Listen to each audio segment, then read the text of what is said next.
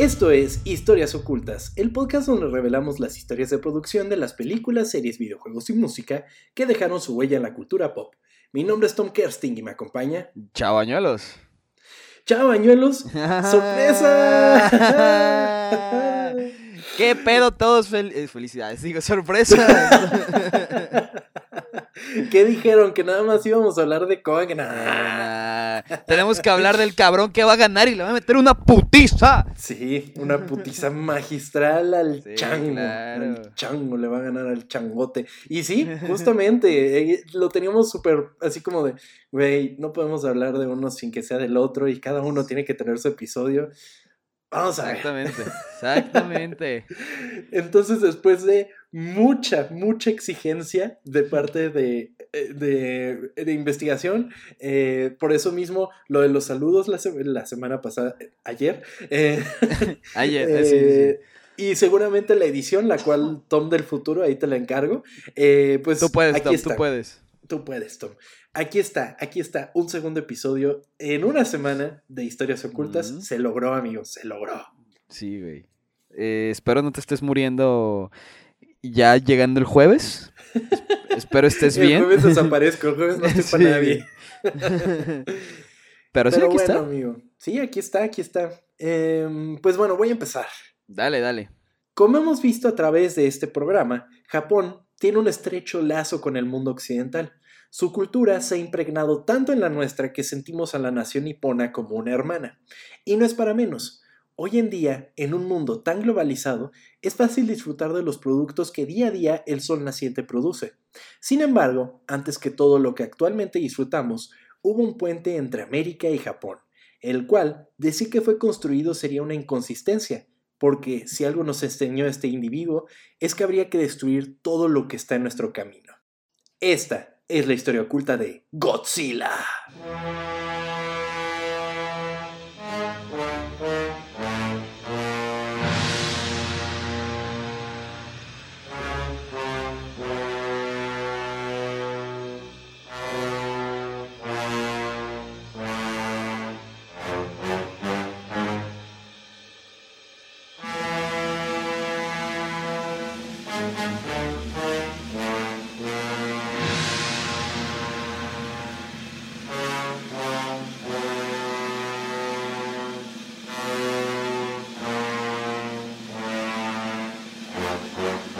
Ay, ok. El, qué cosa, qué... Me mama, güey. Me mama Godzilla. Ok, sí, King Kong no es tanto hit, pero Godzilla sí, Mm, amigo. Godzilla sí. Y sorprendentemente porque no soy muy fan de las cosas japonesas, pero este cabrón, no sé, desde siempre lo, lo he adorado, güey. Muy cabrón. O sea, yo también tengo así recuerdo exactamente la película del 98. O sea, la americana de Godzilla. Sí. Eh, que pues puede mucha gente decir que es una porquería, pero, o sea, y ni siquiera la fui a ver al cine cuando era chiquito. O sea, pues no tenía la edad para ir a ver Godzilla al cine, güey. Sí, claro. Y sin embargo, como que el, el recuerdo más claro que tengo de esa película es que es ir a un supermercado que ni siquiera era aquí en, en México, era de cuando vivía en Uruguay.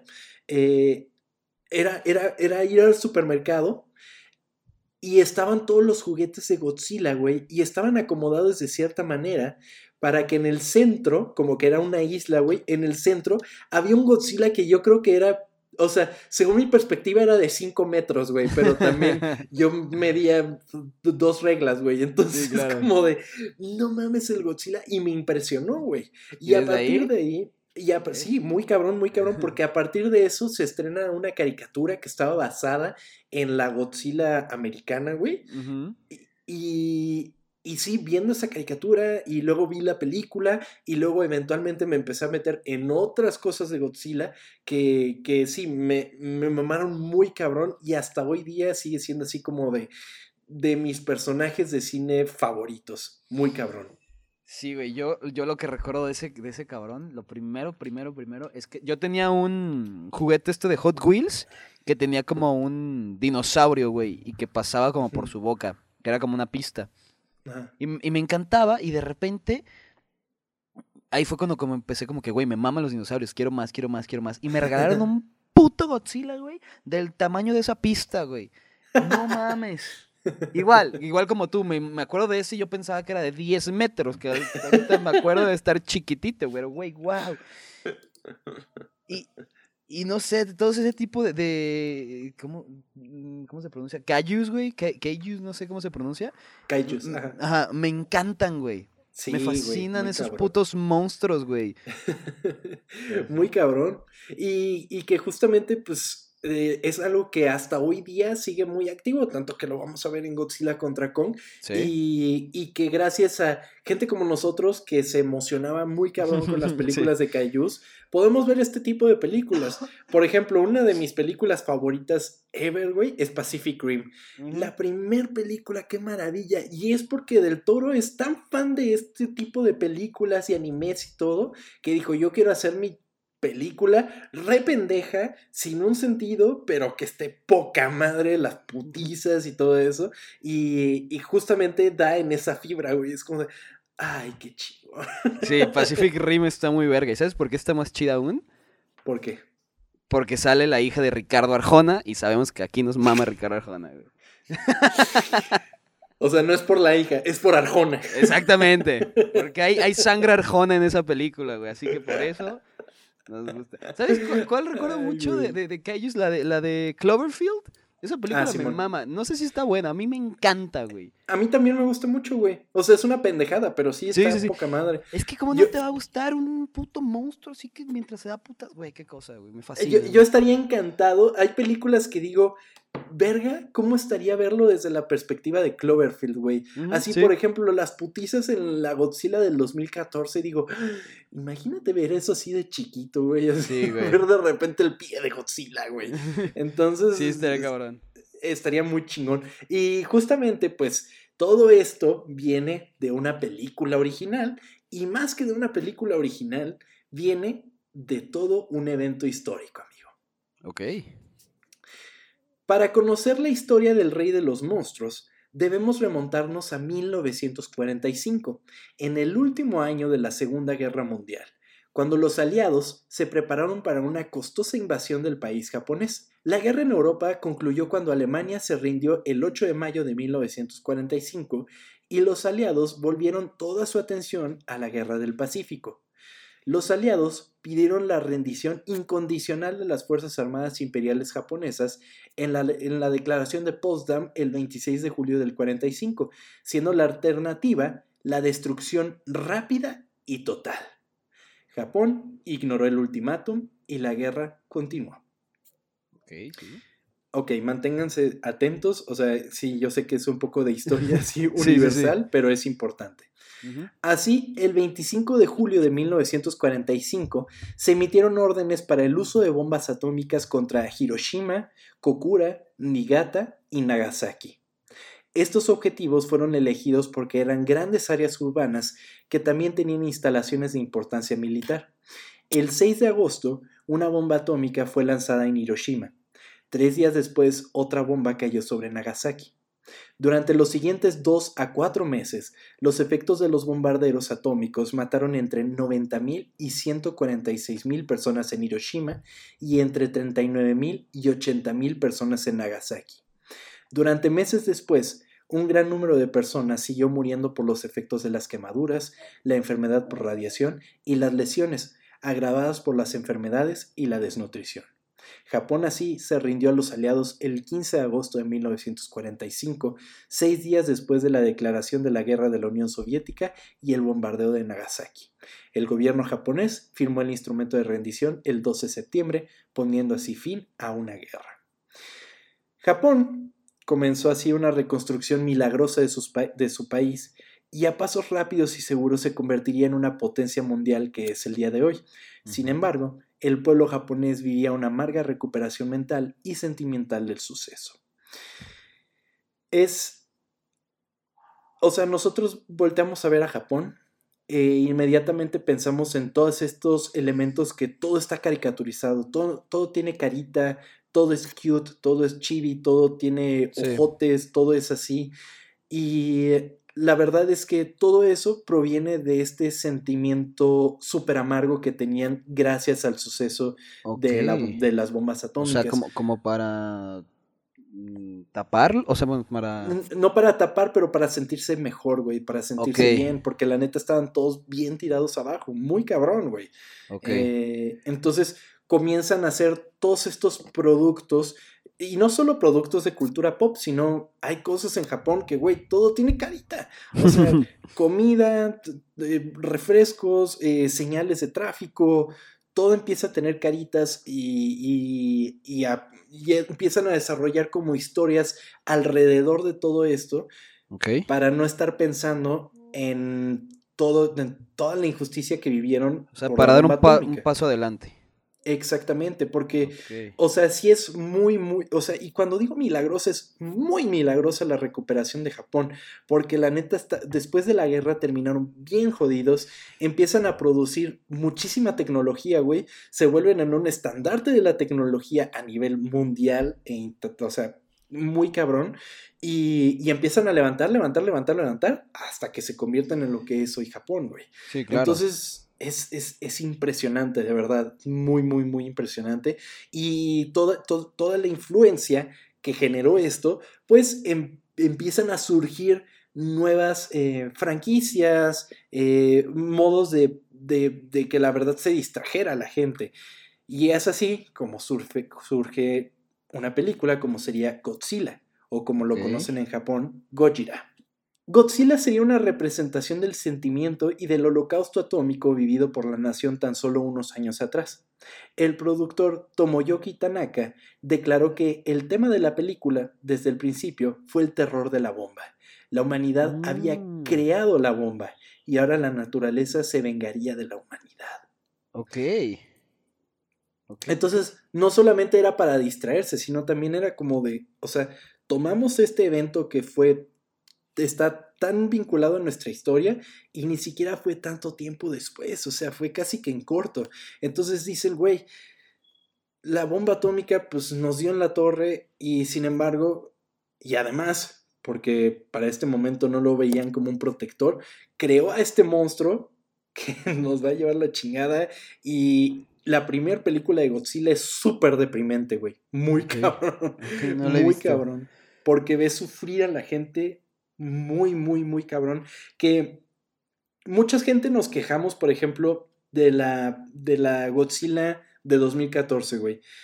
Y yo, y yo he sido parte de esa gente que nos quejamos de que, güey, no hay tanto Godzilla, los personajes humanos me valen hipermadres, pero es porque no te presentan un humano que sea, em, eh, por así decirlo, em, se me fue la palabra, eh, que, que te interese qué va a pasar con el personaje, básicamente, Sí, güey. claro. O sea, no, no son gente que digas, güey, esa persona quiero que viva. Tanto es así que las películas, güey, ninguna ha sido con el mismo, mismo cast, güey. La única que recastearon, güey, es a la Millie Bobby Brown. sí. Que, que la del al- y al 2014, japonés. fíjate que a mí me está interesando un poco el personaje de Brian Ca- Carston. Y, lo, mat- y y lo matan. Ajá, y es como, Sí. ¿qué pedo?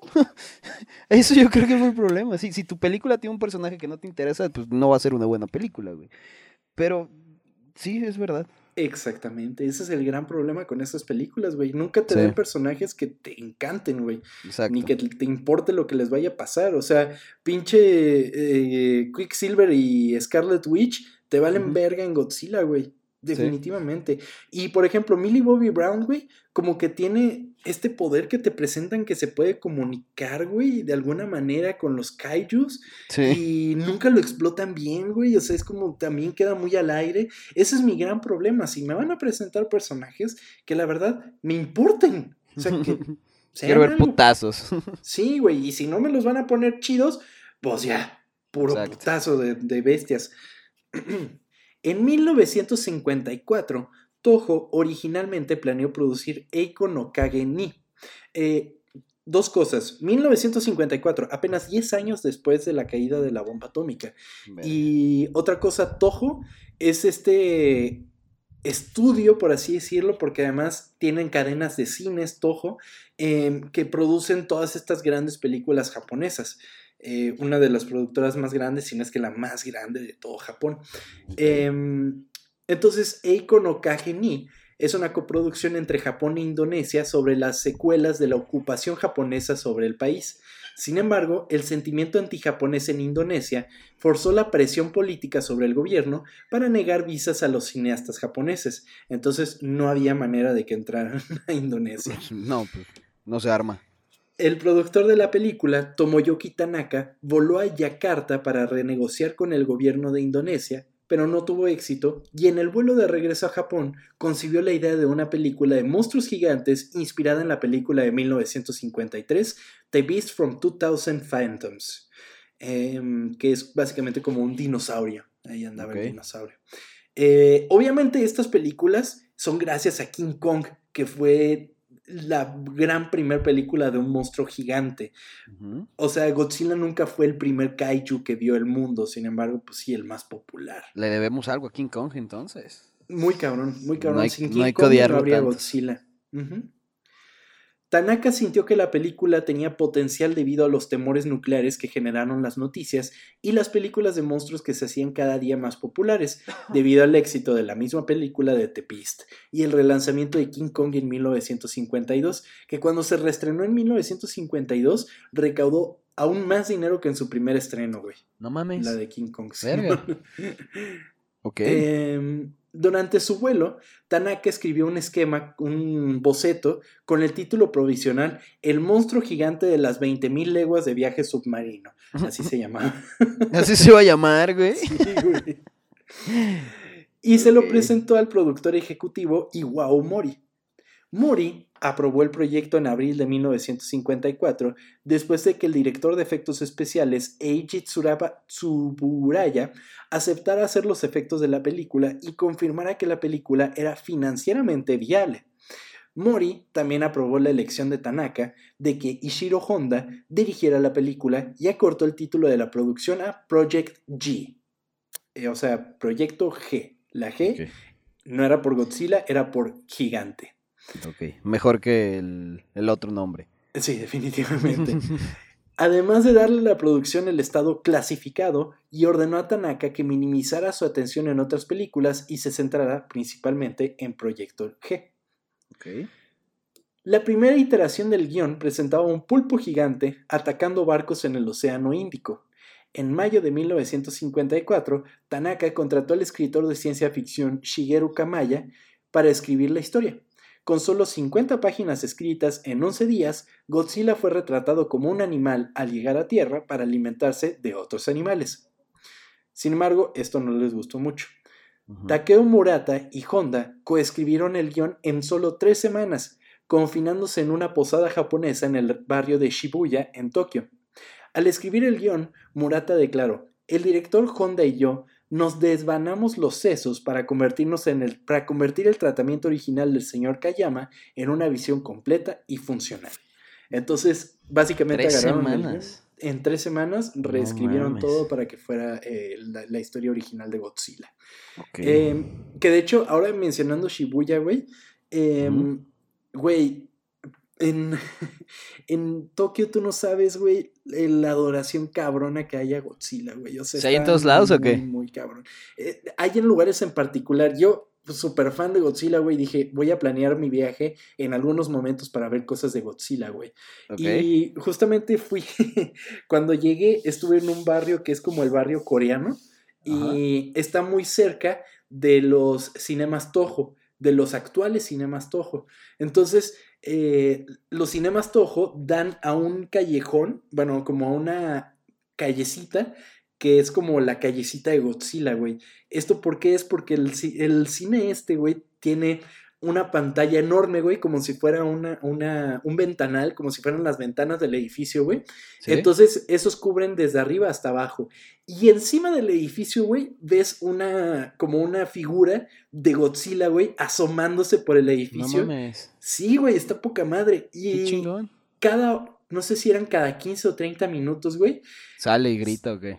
No, o sea, siempre está ahí, pero empieza a sonar el tema de Godzilla. Y... Ah y empieza a sacar, si lo ves de día, empieza a sacar humo y no ves mucho de la pantalla. Si lo ves de noche, no mames. se empieza, o sea, hay show de luces, pero todo referente con, con, con, la pantalla, güey. Porque el Godzilla ves que saca fuego, es una estatua nada más, pero como que animan todo alrededor de la estatua, que es enorme, que con fuego y con rayos y no sé qué, y saca humo y prende los ojos, y es como, no mames. Güey, qué chingón, güey. Y en esa calle venden un chingo de cosas de, de Godzilla, güey, en general, o sea, sí. ¿Te compraste algo? No ahí, pero sí me compré un monito de Godzilla. Eh, sí, cuando anduve por allá. Y luego también fui a otra, a, otro cinematojo donde está una estatua de Godzilla, güey, que la habían puesto primeramente a Godzilla, la primera película, y adentro de esa estatua, bueno, no adentro, sino abajo, tenían el metraje de la primera película de Godzilla. Entonces ¿Qué hicieron cuando se estrena la película de Shin Godzilla, que fue la última que hizo en Japón, se movió esta estatua adentro de un cinematojo que está enfrente de esta estatua y en el espacio donde estaba la estatua pusieron una estatua de Shin Godzilla, güey, que yo esperaba que fuera más grande, pero, pero es, es, chiquita, güey, porque además la ves como de lejos y no es así como monstruosa. ¿Cómo cuánto mide? pues que será como un metro a lo mucho. O sea, un ah, metro, pero la, particularidad de Shin Godzilla es que su cola es muy, muy, muy, muy, muy grande. Entonces la cola como que alcanzas inclusive a verla. O sea, bueno, como inclusive creo que la puedes tocar la, cola de Godzilla. Y, y tiene, sigue teniendo el metraje abajo. Y la estatua también la puedes ir a ver también me metí al cine y qué bueno que la cambiaron porque sí estaba medio pinchada sí, entonces eh, si van y son fans de Godzilla, tengan en cuenta esas paradas, güey. Sí, sí, sí, están muy chingones. Muy bien. Godzilla fue diseñado por Teitsu Toshimitsu, Akira Watanabe, bajo la supervisión de Eiji Tsuburaya. Muy bien.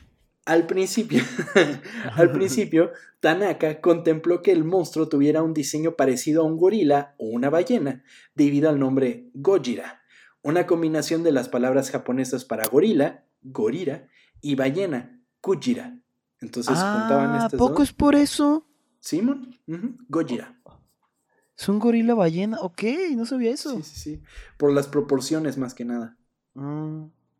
Sí. Pero finalmente se decidió por un diseño similar al de un dinosaurio. Kazuyoshi Abe fue contratado antes para diseñar Godzilla, pero sus ideas fueron rechazadas más tarde debido a que Godzilla se veía demasiado humanoide y mamífero, con una cabeza en forma de nube en forma de, en forma de hongo. Sin embargo, Abe fue contratado para ayudar a dibujar los guiones gráficos de la película, el storyboard. Em, Toshimitsu y Watanabe decidieron basar el diseño de Godzilla en dinosaurios y utilizando libros y revistas de dinosaurios como referencia. Combinaron elementos de un tiranosaurio, un iguanodonte y las aletas dorsales de un estegosaurio. A pesar de querer haber utilizado la animación stop motion, Tsuburaya se decidió a regañadientes solamente por la adaptación. Toshimitsu esculpió tres modelos de arcilla en los que se basaría el traje. Los dos primeros fueron rechazados, pero el tercero fue aprobado. Ahora, el traje de Godzilla fue construido por Kanji Yaji, Koei Yagi y Eizo Kaimai. quienes usaron palos de bambú delgados y alambre para construir un marco para el interior del traje y agregaron malla metálica y amortiguación sobre él para reforzar su estructura y finalmente aplicaron capas de látex. Se aplicaron además capas de caucho fundido, seguidas de hendiduras talladas y tiras de látex pegadas a la superficie del traje para crear la piel escamosa de Godzilla. Y ahí se metió un güey entonces. Exactamente. ¿Cuánto crees que pesaba el traje? Mm, no mames, no sé, güey. ¿30 kilos? no mames. ¿No? Esta primera versión del traje pesaba 100 kilos. ¡Uy! No mames, ¿y cómo le hacía el cabrón? pues fue una primera versión. Ah, ok. Ya cuando el güey no lo pudo cargar, dijo, no, cámbiamela, ¿no? Sí. Haruo Nakajima y Katsumi Tezuka fueron elegidos para actuar con el traje de Godzilla debido a su fuerza y resistencia. En la primera prueba de vestuario, Nakajima se cayó mientras estaba dentro del traje debido al látex pesado y los materiales inflexibles utilizados para crear el traje. Esta primera versión del traje se cortó por la mitad y se usó para escenas que solo requerían tomas parciales de Godzilla o primeros planos, con la mitad inferior equipada con tirantes de cuerda para que los pudiera usar Nakajima. Ok. Para las tomas de cuerpo entero, se creó un segundo traje idéntico que se hizo más liviano que el primer traje, pero Nakajima solo pudo estar adentro durante tres minutos antes de desmayarse. No mames. Güey, tenía las luces encima, eh, hacía un putero de calor, el traje, el traje además eh, te guardaba muchísimo calor, ¿no? O sea, Sí, dudo, dudo que oliera bien ahí adentro, güey. y pues sí, peor tantito, tres minutos, güey, y el güey ya empezaba a sufrirle. O sea, ya No podía sufrir eh, un desmayo, como aquí estoy mencionando. Entonces, eh, pues Nakajima, además, ese güey, mis respetos, porque como hasta el 78, él siguió siendo Godzilla, güey. Ok, qué chingón. Él, él siguió siendo el personaje que estaba. ¿Cuántos años tenía, sabes? No sé el número, pero sigue vivo, creo. Ok. Sí, sí, sí. O sea, estaba, estaba mamado el güey. Simón. Nakajima perdió 20 libras durante la producción de la película. Tezuka filmó escenas con el traje de Godzilla, el otro güey que no había sido el principal, pero debido a su cuerpo mayor, no pudo comprometerse completamente con las demandas físicas requeridas con el papel. Como resultado, pocas de sus escenas llegaron al montaje final, ya que muy pocas de sus escenas se consideraron utilizables. Tezuka reemplazó a Nakajima cuando no estaba disponible o necesitaba descansar del papel físicamente exigente. Ok, wow. De hecho, eh, perdón, estoy viendo ahorita las imágenes, güey. Ujú. Busque- búsquenlas, en serio, se ve muy chingón, güey. Están. Wow. La neta era un traje bien hecho, o sea, no era una botarga de No, se ve, no, es, es exacto, no. O sea, no parece Barney, güey. Neta se ve muy bien, güey. Sí, definitivamente. Eh, los efectos especiales de la película fueron dirigidos por Eiji Tsurubaya. Para que el metraje de efectos se sincronizara con el metraje live action, Honda y Tsuburaya desarrollarían planes al principio del desarrollo y se reunirían brevemente antes de la filmación del día. Tsuburaya iría al set de Honda para observar cómo se rodaba una escena y dónde se ubicaban los actores, y Honda, por otro lado, iba al escenario de efectos para observar cómo Tsuburaya estaba filmando ciertos efectos, o sea, se grababan por separado. O sea, eh, live action, así como, como el Godzilla destruyendo, Simón. y pues, o sea, tenían que ponerse de acuerdo. Es como de, ah, pues van a estar de este lado. Ah, chingón, entonces tengo que pensar que este lado tiene que estar disponible. Ok. Trabajo en equipo. Equipo. Tsuburaya y su equipo se decidieron por los efectos en miniatura y exploraron los lugares en la vida real que Godzilla iba a destruir, y en una ocasión casi fueron arrestados después de que un guardia de seguridad escuchó sus planes de destrucción. Bueno, pues sí, güey, o sea. ¿Qué haces tú si dos cabrones están diciendo vamos a tirar ese edificio y vamos a romper estas, estas ventanas? Pues no mames, tú como guardia sí tienes que, que- Oye, ¿qué está pasando, güey? No mames. Qué chingón. Imagínate, güey. Sí, güey, no mames. Entonces ahí después fueron liberados después de mostrarle a la policía sus tarjetas de visita de Toho. Ok. La estructura de los edificios estaba hecha de finas tablas de madera reforzadas con una mezcla de yeso y tiza blanca. Se instalaron explosivos dentro de miniaturas que iban a ser destruidas por el aliento atómico de Godzilla, mientras que algunas se rociaban con gasolina para hacerlas arder más fácilmente. Otras incluían pequeñas grietas para que pudieran desmoronarse fácilmente. Yo me pongo a pensar y dices, güey, eran una toma y ya. O sea, Si te tenía equivocas. que quedar. Sí, güey. Se va un chingo de dinero en una de esas explosiones y no hay de otra. Que, que siempre que escucho eso recuerdo lo de lo de Batman, que no sé si sea cierto porque solamente lo he visto en, en, en Facebook, la escena esta del, del hospital, que el, que el guasón le pica y como que no explota. Ajá. Ah, ¿Has- Simón. ¿Es, ¿Es cierto eso, güey? Lo tenemos que platicar en ocultas. Lo tenemos que ver en ocultas, amigo. Pero sí, que además esa parte como que fue toda improvisada por él. ¿no? Simón, que exacto, no se por eso. y era como de, Ay, imagínate que, de que, ay, no salió, vamos a gastar otros millones. Pues no, sí, imagínate. Sí, güey. Sí, sí, sí. No, y que hay muchas historias en esa película de Batman, entonces sí, ok. ya platicaremos de ella. El primer día de rodaje, Honda se dirigió a un equipo de 30 personas para que leyeran el guion y abandonaran el proyecto si no se sentían convencidos por él mismo, queriendo solo trabajar con quienes tenían confianza en él y en el proyecto. Mm, Ok. o sea, es- es- eh, no, iba a decir, está bien, ¿no? Bueno, O sea, sí, porque es como de, o sea, si no van solo a, quiero, exacto, si no van a tomárselo en serio, güey, a la chingada. váyanse. Bueno, sí. Sí. estoy de acuerdo. Sí, a mí me parece que está bien. Pero que alguien se iba a parar y iba a decir de que, ah, yo adiós, pues no creo, güey. ¿Qué es esta mamada? Sí, güey, de que... Dinosaurios gigantes. ¡ja! Toho había negociado con las fuerzas de autodefensa de Japón para filmar escenas que requirieran prácticas militares y de tiro al blanco y simulacros para la película. Los realizadores tuvieron poca cooperación de la, de la fuerza de autodefensa y tuvieron que despe- depender del material de archivo de la Segunda Guerra Mundial proporcionado Oh. por el ejército japonés para ciertas escenas. Ok. O sea, ¿hay, hay, hay de guerra en serio en la película? Sí, hay escenas que son parte de este pietaje original, por así decirlo. Ok, wow. Godzilla se estrenó el 3 de noviembre de 1954 en Japón y recibió un éxito moderado. Sin embargo, la película tuvo un resurgimiento cuando Toho vendió los derechos para realizar eh, una versión alterada del filme para los Estados Unidos llamada Godzilla King of the Monsters, la cual se estrenaría en 1956 y sufriría una severa edición en la que inclusive agregarían al actor Raymond Burr interactuando con dobles para que conectara aún más con la población americana. Está muy cagado esas tomas que meten al actor, güey, porque casualmente todos los japoneses salen de espaldas. güey. Bueno, pues ¿cómo más le podían haber hecho, güey? sí, sí, no, pues algo tenían que meterle. Y le quitaron también como muchas partes, güey, porque inclusive, ay, porque inclusive hay como un- un- una problemática entre una pareja, güey, y le quitaron todo eso. Dijeron, no, a los americanos no nos gusta, quítale eso. Oye, y, eh, pe- pero entonces esta primera de Godzilla, eh, Godzilla nada más salía y, y la hacía de pedo, pues, destruía, o había Sí, alguna razón. No, Godzilla llegaba y la hacía de pedo, güey. O sea, llega y destruye todo el pedo. Y, y, pues es más como la gente sufriendo y viendo qué iban a hacer con Godzilla, güey.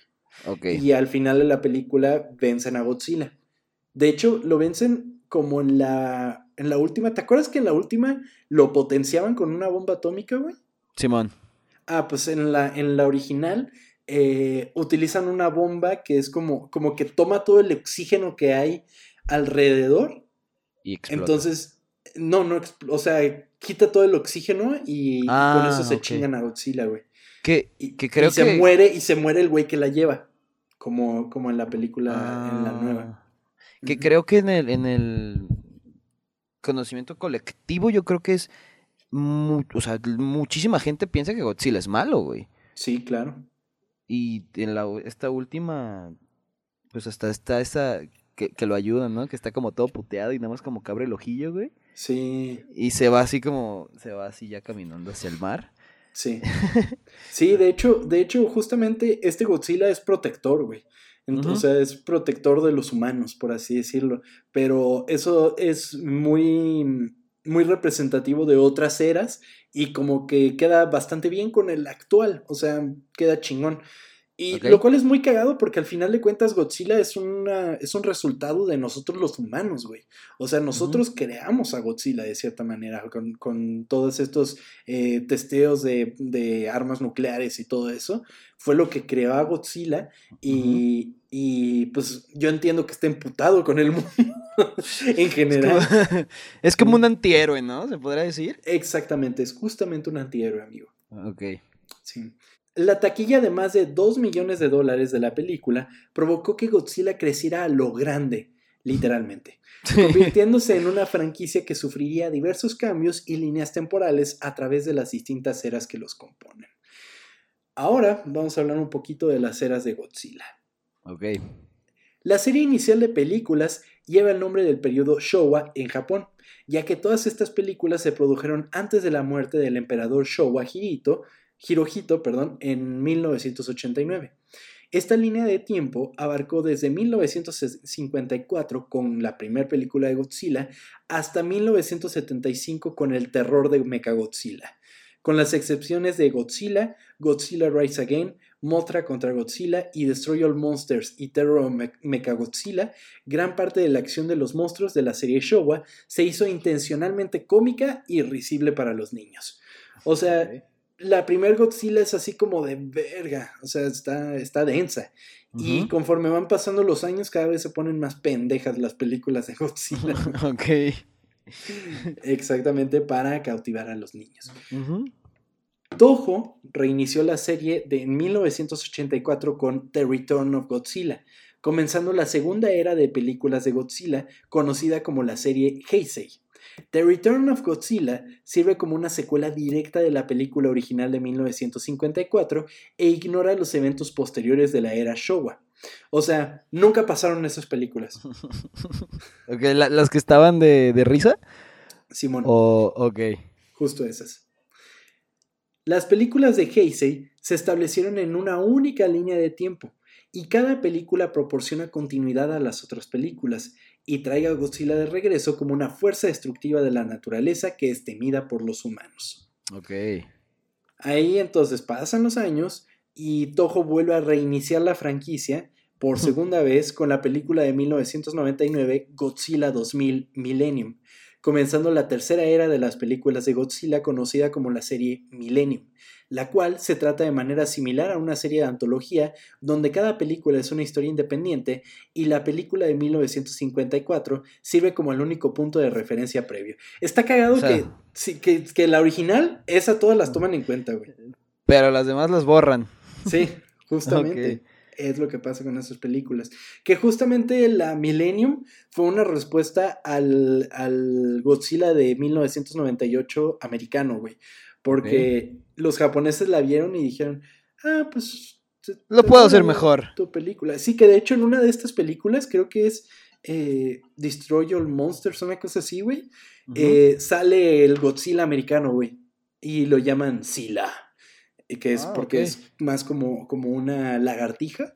Entonces Ah, sale. o sea, lo, lo, ningunean. Más o menos, más o menos. Sí sale. Y Godzilla le mete una mega putiza, güey. Pero una mega putiza. No le dura dos minutos, güey. O sea, lo hace mierda. Entonces es güey. como una forma de ellos de decir de yo lo hago mejor y esto es una basura, ¿no? Sí, muy cabrón. Y para ese entonces seguían siendo monitos. O sea, bueno, seguían siendo actores en trajes. güey. Ok. Sí. Obviamente cada vez los trajes más realizados, más, Más chingones. Ajá. Sí. Tu- Así, en diciembre de 2014, Toho anunció planes para una nueva película propia de Godzilla para su lanzamiento en 2016. La película estaría destinada a ser el reinicio de Toho de la franquicia Godzilla y está codirigida por Hideaki Anno y Shinji Higuchi, quienes ambos colaboraron en el amino, en el amino. ambos colaboraron en el anime Neon Genesis Evangelion. Y el guion fue escrito por Anno y los efectos especiales dirigidos por Higuchi. ¿Quién, Shin quién hizo el guion? ¿Quién hizo el guion, perdón? Hideaki Anno. Ok, Qué perdón. idiota estás. Shin Godzilla marcaría el inicio de la era Reiwa, en la que vivimos actualmente. Em, y, eh, no van muchas películas de esta era, porque apenas va Shin Godzilla y Netflix sacó tres películas animadas Ah, que sí las sí, cuentan sí. como parte de esta era de Godzilla. Sí las he visto por ahí, pero no, no me las he echado. Yo la empecé a ver y me quedé dormido, güey. Pero porque tenía sueño o porque se están muy de la verga. No, creo que porque no pasaba nada, güey. O sea, la primera película, o sea, yo vi la primera película y me quedé dormido, güey, no pasaba nada. Era así como de que estaban en una especie de madre espacial y a lo que entendía Godzilla se había apoderado del mundo, güey. Y nunca la terminé, sin embargo, sería bueno revisitarla. Pero, güey, Shin Godzilla, qué maravilla de película, güey. Si van a ver una película japonesa de Godzilla, vean Shin Godzilla. Está poca madre, está muy, muy, muy chingona, está muy bien hecha. em, de verdad, es la película japonesa para ver de Godzilla. Si van a ponerse a ver películas de, de- de Godzilla en general, vean la primer Godzilla y Shin. Godzilla. Esas son las recomendadas. Así de cajón. Muy bien. Entonces, nada más para hacer un recuento, amigo. La era Showa fueron 15 películas. Verga. La, la era Heisei fueron siete películas. La era Millennium fueron seis películas. Y la era Reiwa hasta ahora van cuatro películas. Ok. Y solo las japonesas, solo, esas son las japonesas, ¿verdad? Exactamente, 32 películas sin contar las americanas. Verga, güey. no mames. Sí, porque americanas pues tenemos la, la, origi- la original, la Godzilla eh, King of the Monsters, pero pues esa eh, es difícil contarla como una original americana, porque sí es la, la- la película Japonesa. japonesa. Ajá. Tenemos la del 98, tenemos eh, Godzilla, Godzilla King of the Monsters y ahora eh, Godzilla contra Kong. Ujú. Y sí. Además de eso, las caricaturas, güey. Que había una caricatura en los 80 que yo veía de Boomerang, güey, Sí. que era Godzilla y Gotsuki, güey. No me acuerdo de esa, güey. No mames, Gotsuki era una mamada, güey. No Gotsuki era, era un dragoncito, güey. Pues era como Godzilla, pero tenía alitas, güey. Y medía así dos metros, nada más. Ah, no mames, sí, ya sé. Verga. ¿En Boomerang dijiste que salía esto? Sí, en Boomerang. Boomerang, es que nunca lo veía Sí. ahí, pero. ¡Wow! Y el tema era como de Godzilla, Godzilla. Y luego salía Gotsuki. Y Gotsuki. Güey, what the fuck. Pinche Gotsuki, güey. Pero estaba muy chida. Y en el. Y en los ya principios de los 2000, finales de los 90, eh, ponen esta película de. Esta película. Esta serie animada de Godzilla. Que era muy parecida a la de Men in Black, ¿te acuerdas? Sí. Ah, pues Sí, en el sí. estilo era muy similar. Yo creo que igual y hasta lo hizo el mismo estudio, quién sabe. Pero estaba muy cagada. A mí me gustaba mucho esa caricatura. Y sí, bien. No la recuerdo bien. El- El intro el- era la caricatura que recuerdo de Godzilla es eh, Reptar, güey.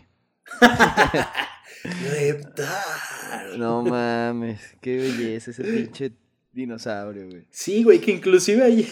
No sé si se viste el meme, güey, que hay un episodio en el que están en una juguetería y se suelta un juguete de Reptar y un juguete de un King Kong, güey. y se Sí, güey. empiezan a potear. Sí, de hecho, de hecho eh, eh, había un juego de PlayStation de, de los Rugrats Ajá. y hay una escena donde tú estás en esa juguetería y hay una pelea entre esos dos cabrones, güey. Qué chido. Sí, güey. Qué maravilla, güey. Sí, güey. Pura nostalgia, güey. Siempre tienes que hablar de nostalgia, chingado. Es el punto de este podcast, amigo. Es verdad. Lo Muy siento. cabrón. Podemos deberle el éxito de Godzilla a diversos elementos, ya sea la representación de la etapa más difícil que ha vivido el pueblo japonés o simplemente la fascinación por el mito detrás de un enorme monstruo destruyendo ciudades. Sea cual sea, Godzilla es la perfecta muestra de que como civilización necesitamos adorar y al mismo tiempo temer a una fuerza superior a la nuestra. Y en esta ocasión, más allá de monarquías o dinastías, adoramos al mismo rey, al rey de los monstruos. Esta fue la historia oculta de Godzilla.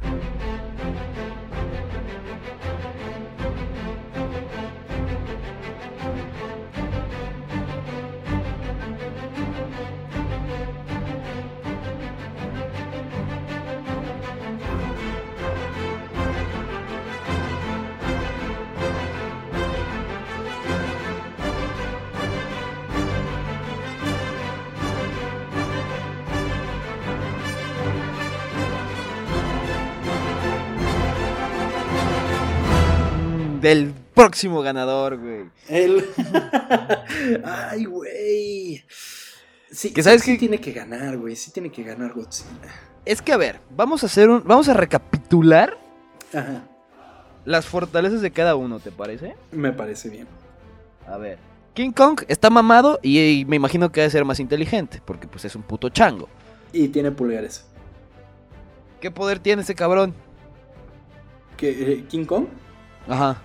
Pues te parte la madre, güey. O sea, Por ¿qué eso, su, su- su superpoder es estar mamado, güey. Ir al gimnasio. Ese es el vato feo que va al gimnasio nada más porque está feo, ¿no? Así de. Tengo que ir al gimnasio para, para estar mamado porque no tengo otro chiste, ¿no? Sí, pues sí. Pero pues le, le ha funcionado porque está mamado el cabrón. Sí, bien cabrón. güey. A ver, Godzilla tiene su aliento atómico, ¿no? Ajá. Eh, Se, se puede. El, ya vimos que se puede sobrecargar con, con energía, güey. O sea. eh, Godzilla hipercargado le parte la madre Sí. así al mundo, güey. Muy cabrón. Tiene una cola que suelta putazos, güey. Sí. Eh, Es, o Es, sea, es, eh, puede nadar muy cabrón, güey. Exacto. Es anfibio, puede estar afuera y adentro, puto. No mames. O sea, ¿y el otro güey qué? Ahí desde la tierra. Ah, a ver qué pedo. que además lo crecieron un putero. King Kong no era tan grande, güey. Sí, se O lo sea- sacaron de los huevos de que, ay, sí. Eh, mira, es que, es que, ay, no, en la otra película estaba chavo, ahorita ya está señor. No mames, güey. No creció tanto. ¿Cuán- ¿Cuánto debe medir Godzilla? Unos... Vamos a sacar, vamos a sacarnos de la eh, Godzilla. 200 metros. ¿Neta? Ah, ¿es No tu sé, no. estimación? Sí. Godzilla 2014. Ay, ¿por qué me lo ponen en pies, puta madre? Me caga eso. güey. Neither. Malditos estadounidenses. 119 metros. Ok. Y Sí. King Kong, pues ya está del mismo tamaño. Eh, sí, déjame. Pues me imagino, pues ya lo. Yikes. Vamos a ver, vamos a sacarnos. de- ¿Cuánto pesará, güey? Ahorita, ahorita te digo. Godzilla es más grande que King Kong, ¿eh? Ok. Porque al parecer, según esta madre, 100 pero por, por poquito, güey. 355 pies mide Godzilla y Kong mide 312 pies para la película de, de, Kong, de Godzilla contra Kong. Ok. Entonces, Sí. no, ¿qué le va a ganar? A ver Sí, qué no, sacan no, de la manga. Sí, vamos a ver. Porque además ni siquiera es el Godzilla más grande, güey. El de Shin Godzilla, por ejemplo, es Ujú. puta madral de veces más grande. Y luego está el de Earth Godzilla, que es así, pero, pero es estúpido el tamaño que tiene. Verga. Sí, Pues- pero, pero, pues a ver, amigo, yo siento, yo siento que por ser el americano va a ganar King Kong, güey. Tal vez. Lo- ya dijimos. Godzilla. Sí, ya dijimos lo que pensamos que iba a pasar en el episodio pasado, así que Sí. échenselo. si no lo han Y- escuchado, vayan. Ajá, exactamente. Y veremos porque estamos muy hypeados, güey. Va a estar divertido. Muy cabrón, tanto que hicimos este episodio extra en una sola semana y verga, no lo volveremos a hacer, pero... no, quién sabe, quién sabe, a ver qué tal, a ver qué tal. Eh, pero, pero estamos muy contentos, amigo, y sobre todo hypeados, como tú lo Sí. mencionas. Y bueno... te- mencionamos saludos la semana, la semana, oíme, La semana el episodio- el episodio pasado. Sin embargo, todavía hay unas personas que quedaron pendientes, ¿no? Saludos a Shonen Fiction, Pedro Mateos, Daniel Méndez y Gabriela Montes y los Linces. Saludos a todas estas personas increíbles que interactuaron con el post que pusimos. Esta fue una ocasión especial, ¿eh? La siguiente semana regresamos Sí. a la misma dinámica, eh, porque pues la verdad nos encanta mencionarlos y sabemos que a ustedes les gusta que también los mencionemos aquí. Entonces eh, vamos a seguir con la misma dinámica y esta era la fuerza, la causa de fuerza mayor, que teníamos Así que es. grabar dos episodios en asusten. lo que grabamos no se asusten. Sí, sí, sí, no, todo bien, todo bien por aquí. Y esperamos les haya gustado. Coméntenos si les gustó esta dinámica, eh, porque pues se puede repetir. Eventualmente Sí, podría sí. repetir. Algún, algún caso especial, güey, que se estrene igual como esto, podríamos repetirlo, güey. Exactamente. Y pues por lo pronto, amigo, te agradezco por haber estado en este episodio. Lo disfruté muy cabrón. Que disfrutes la película, que disfrutes tu, tu vuelta al cine Uy, sí. y, y ojalá quede chingona y no sea una mamada. Vamos a ver, vamos a ver, amigo. Pues nos escuchamos la semana que viene aquí en Historias Ocultas. Muchas gracias. Ujú. Síganos, arroba ocultas, ocultas con doble porque somos muy cool en este podcast. arroba tom-kersting y arroba, arroba Banuelos Chava. Para Así nuestras es. redes sociales personales. Y sin más por el momento, nos despedimos. Disfruten el cine, disfruten a sus monstruos y ojalá sea una buena Putiza. Huevo, lo dijimos igual. Adiós. Nos vemos, bye.